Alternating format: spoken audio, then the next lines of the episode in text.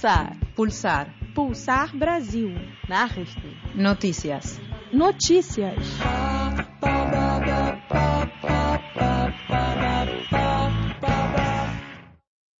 La Compañía Siderúrgica del Atlántico, CSA, es objeto de investigación en la Asamblea Legislativa del Estado de Río de Janeiro. La empresa responde por dos acciones penales promovidas por el Ministerio Público. La siderúrgica es una sociedad comercial formada por la empresa alemana ThyssenKrupp, que posee el 73% de las acciones, y la minera brasileña Vale, con el 27%. Rodolfo Lobato es morador de Santa Cruz, zona oeste de Río de Janeiro, donde se encuentra ubicada la siderúrgica. Él denuncia la falta de compromiso de parte del gobierno para debatir sobre los impactos provocados por la empresa.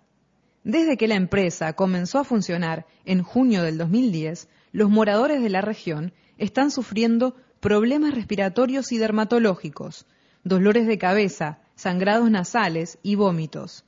Los habitantes hablan de una lluvia de plata causada por la contaminación del aire. La pesca en la región también fue perjudicada por la contaminación de las aguas de la bahía de Sepechiva, que cubre el puerto de la transnacional. Rodolfo nos cuenta. La tecnología usada coloca en riesgo la actividad pesquera. No hay controles de las emisiones contaminantes que van a la atmósfera. Se puede constatar visualmente que hay una lluvia particular que cae, principalmente por la noche y los fines de semana. El morador está acampando enfrente de la Secretaría Estatal de Ambiente desde el día 25 de agosto, en protesta contra la compañía siderúrgica. Él también critica la ausencia del secretario de Ambiente, Carlos Minki, del Partido Verde, en las últimas tres audiencias públicas. Según Rodolfo, falta voluntad política del gobierno para debatir sobre los impactos ambientales y sociales provocados por la instalación de la siderúrgica.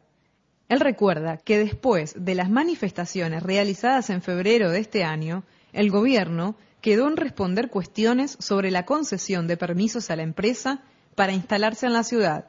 Uno de los puntos cuestionables es la donación de 4 millones y 600 mil reales que el Instituto Estatal de Ambiente recibió de parte de la siderúrgica CSA. Rodolfo afirma que el dinero fue recibido por la entidad durante el proceso de inspección a la empresa. Rodolfo se pregunta indignado, ¿cómo puede ser que el órgano que va a fiscalizar recibe una donación de dinero de parte de la empresa que va a controlar. Luego de la inauguración de la Compañía Siderúrgica del Atlántico, los impactos ambientales y sociales crecieron en la región. La Secretaría Estatal de la Salud afirma que ha sido formado un grupo de trabajo para investigar si los casos de enfermedades dados realmente se deben a causa del funcionamiento de la empresa.